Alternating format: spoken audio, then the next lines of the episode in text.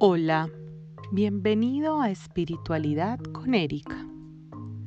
Hace algún tiempo te embarcaste conmigo en este viaje donde hemos recorrido lugares de nuestro cerebro, de nuestra mente y de nuestro corazón a través del desarrollo de temáticas como la conciencia, las creencias limitantes, los patrones de conducta y el manejo de la inteligencia emocional. Todo esto con el fin de que tuvieras herramientas y recursos para que desarrolles tu espiritualidad personal. En el tema de la espiritualidad, muchas personas tienen diversas percepciones. Por ejemplo, algunos principalmente creen que habla solo de ética y moralidad.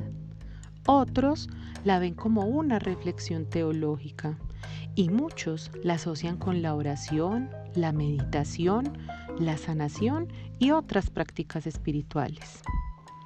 La palabra espíritu se refiere a la fuerza de vida, a la energía básica del ser.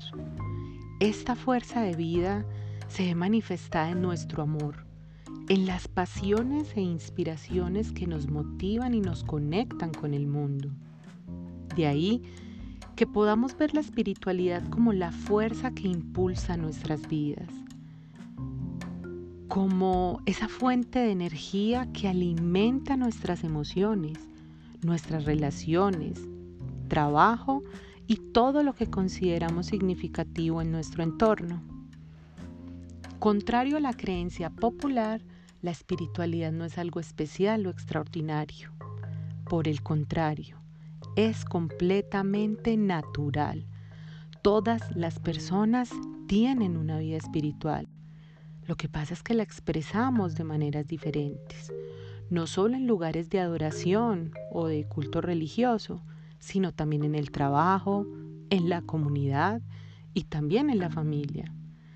En toda la relación que tengamos con las demás personas, expresamos la espiritualidad. La espiritualidad es el alma de todas las grandes religiones del mundo y cada tradición de fe de su propia manera proclama que la esencia de la espiritualidad es el amor. Por eso, aunque una persona no profese una religión ni una fe, sea ateo o no crea en nada, tiene amor dentro de su corazón y por eso también es espiritual. De cierto modo, la espiritualidad se podría entonces considerar un sinónimo de amor y no necesariamente del sentimiento de amor, ni de las buenas obras que surgen de este sentimiento, sino de la energía del amor mismo antes de darle cualquier atributo. La mayoría de los modelos espirituales que se supone que las personas experimentan, las vemos como si tuvieran un progreso gradual, pero realmente eh, es mucho menos lineal de lo que pensamos. Con frecuencia los principiantes tienen experiencias en etapas posteriores, mientras que los avanzados también pueden experimentar etapas iniciales. Y eso se da porque somos seres humanos y fluimos, fluimos en emociones, fluimos en percepciones y eso hace que podamos ir de un lado a otro más adelante, más atrás. Aunque la vida espiritual puede tomar muchas formas, siempre y principalmente se trata del amor. Y quizás la experiencia más profunda y pura de este amor ocurre en la contemplación. La contemplación es pensar algo al respecto, y considerarlo de diferentes ángulos. De esta manera, la contemplación no es necesariamente ni silenciosa ni quieta, porque también podría ser activa y ruidosa. La contemplación es una cualidad de presencia que lo abarca todo, que incluye no solo nuestra experiencia más interior, sino que también percibe y responde directamente a la situación, a las necesidades del mundo que nos rodea y también a las personas implicadas en esta situación. Los planes a futuro y las memorias del pasado al igual que los pensamientos, los sentimientos y las percepciones sensoriales, son simplemente partes de lo que está ocurriendo en el momento. Y en la contemplación permanecemos entonces alerta y no nos enfocamos en una cosa hasta el punto de excluir las otras. A la mayoría de nosotros nos han enseñado a concentrarnos, a enfocarnos la atención solo en una cosa a la vez. Sin embargo, la experiencia contemplativa nos demuestra que funcionamos con más amor y que podemos estar más conectados con nuestra espiritualidad cuando estamos más abiertos ante lo que sucede. Por eso, muchas prácticas orientadas hacia la contemplación implican desaprender nuestros hábitos de enfocar esa atención. Porque se espera que estemos abiertos a los movimientos, a la intuición, a la energía y a las personas. La espiritualidad es un sentimiento de unicidad universal. En nuestra vida espiritual consideramos lo divino no solo en términos como de nuestro propio Dios, sino en términos del Dios de todos nosotros. Nuestra vida espiritual establece las bases de la unidad en la diversidad. Y eso es lo bonito de la espiritualidad, que no va a ser allá en los libros, no va a ser allá en un diccionario, porque si queremos ser espirituales, tenemos que crecer desde dentro. Por eso la espiritualidad también es personal. Despierta nuestra mente, escucha los dictados de nuestra alma, pero tiene un sello y solo es tuyo. Para lograr entonces esa espiritualidad personal hay maneras de expresar y de vivirla. Y acá te voy a dar unos pasos para que empieces a construir tu espiritualidad. La primera manera para empezar a tomar acción es abrir un espacio en tu vida para la espiritualidad. Para poder conectarte con ella necesitas obviamente dedicarle tiempo. Entonces busca un lugar, un espacio de tu casa para permitirte entrar en contacto con tu propio mundo, con tu corazón. Y así comienzas entonces una práctica recurrente en tu vida cotidiana que te dé cierta garantía de continuidad porque es que la conexión es un proceso que se va dando a lo largo del tiempo. Otra manera donde puedas estar con un espacio para tu vida espiritual es estar en contacto con la naturaleza y te dedicas a la contemplación, a los olores, a las percepciones, a los pájaros, a los árboles, al agua, a la arena, y eso te va a dar un espacio importante para tomar acción. La segunda manera de expresar tu espiritualidad es confiar siempre en tu intuición. Es importante que lo hagas, tanto a la hora de decidir qué camino escoger como cuál es la práctica que te va a ir mejor. Ya tienes un espacio, pero no sabes qué hacer en ese espacio. Entonces recuerda que la espiritualidad no es algo que tenga que ver con la razón. Es algo que está dentro de nosotros mismos y que todos tenemos. Entonces deja que esa fuerza interior te ayude a escoger el camino, lo que te haga sentir cómodo, tranquilo, conectado.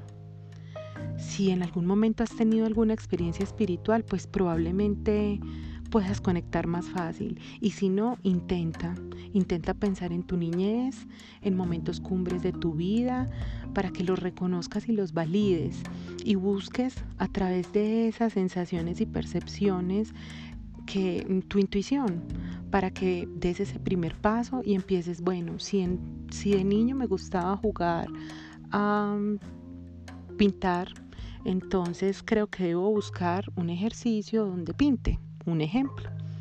Y así sucesivamente vas buscando con tu intuición y con tus experiencias espirituales un camino que te vaya bien y que te haga sentir completamente cómodo.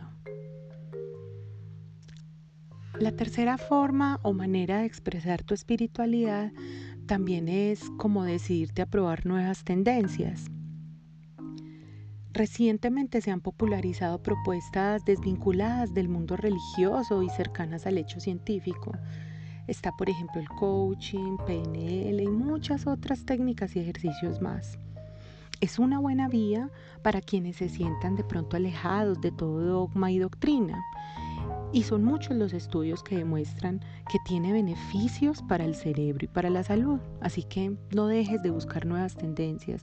No importa si van más allá de lo, de lo interior, de lo religioso o iban más allá de lo científico. Todo sirve para tu espiritualidad.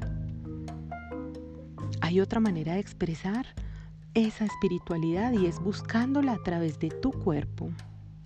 La forma más conocida y tradicional es el yoga, pero también está el tantra, hay técnicas de masajes, prácticas corporales que pueden ayudarte.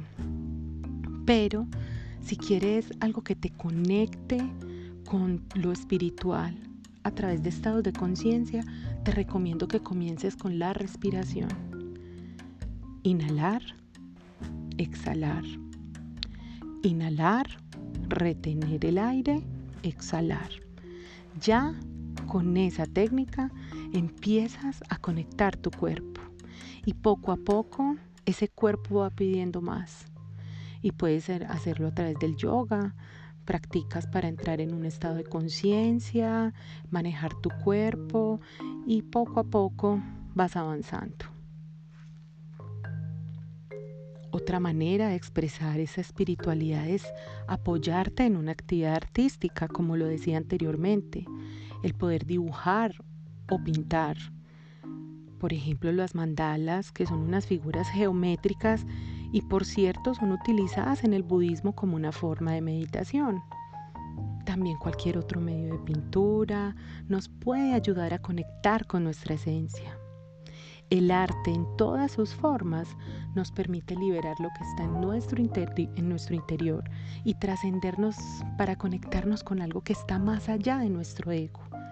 Así como la música, que con su lenguaje diferente nos aleja de la razón y a través de las emociones y el mundo que dibuja nos va a transportar al más allá. También hay otra manera de expresar esa espiritualidad y es adentrándote en alguna tradición. Algunas personas se sentirán más cómodas en ambientes religiosos tradicionales y comunitarios. Otros pueden preferir conocer algunas otras orientaciones como la meditación o por algunos maestros de otro tipo de, actividades como sensoriales. Y está bien, está bien. Lo importante es comenzar a conocer esa tradición, buscar la comodidad espiritual y siempre desde el amor. Y por último, em, cuando encuentres alguna manera o todas estas maneras de expresarte, eh, no te cierres, siempre debes estar abierto a otras maneras de expresar, a otras espiritualidades que te enseñen eh, otras técnicas y ejercicios y lo más importante, que nunca olvides que todas las personas tenemos espiritualidad. Yo quiero que siempre tengas eso en tu mente, que recuerdes que la esencia del ser humano es crecer en amor, que mm, el fluir en un movimiento continuo y dinámico nos va a ayudar a buscar esa bondad, esa verdad, esa belleza, esa paz, esa justicia, esa tranquilidad que busca la espiritualidad. El apoyo de muchas personas, el apoyo de, de otras maneras más como lo hablábamos anteriormente, siempre será bienvenido. Una persona que tenga su espiritualidad personal también tiene que estar abierta a alimentarla, a hacerla crecer, a desarrollarla y a mm, tener la capacidad de seguir aportándole al otro y dejar que el otro le aporte a su espiritualidad. Ahora, te tengo un secreto abierto ya que quieres emprender esta vida espiritual y es que lo puedes hacer ya. No necesitas esperar años ni meses para este cambio. Es más, tienes muchas bases sólidas con todo lo que llevamos recorrido en este viaje. Así que empieza a vivir la vida de esta disciplina espiritual por un día. Hazlo un solo día y sé que vas a tener efectos positivos. Hazlo. Te irá súper bien. Crea tu sello personal. Crea tu propia espiritualidad y compártela. Compártela con los demás. Gracias por escucharme. Te invito a que sigamos encontrándonos en este camino de la espiritualidad. Mi nombre es Erika Ortiz y quiero acompañarte en cada uno de estos audios para que no dejes de creer que sí se puede y que sí lo vas a lograr. Un abrazo y nos escuchamos en el próximo capítulo.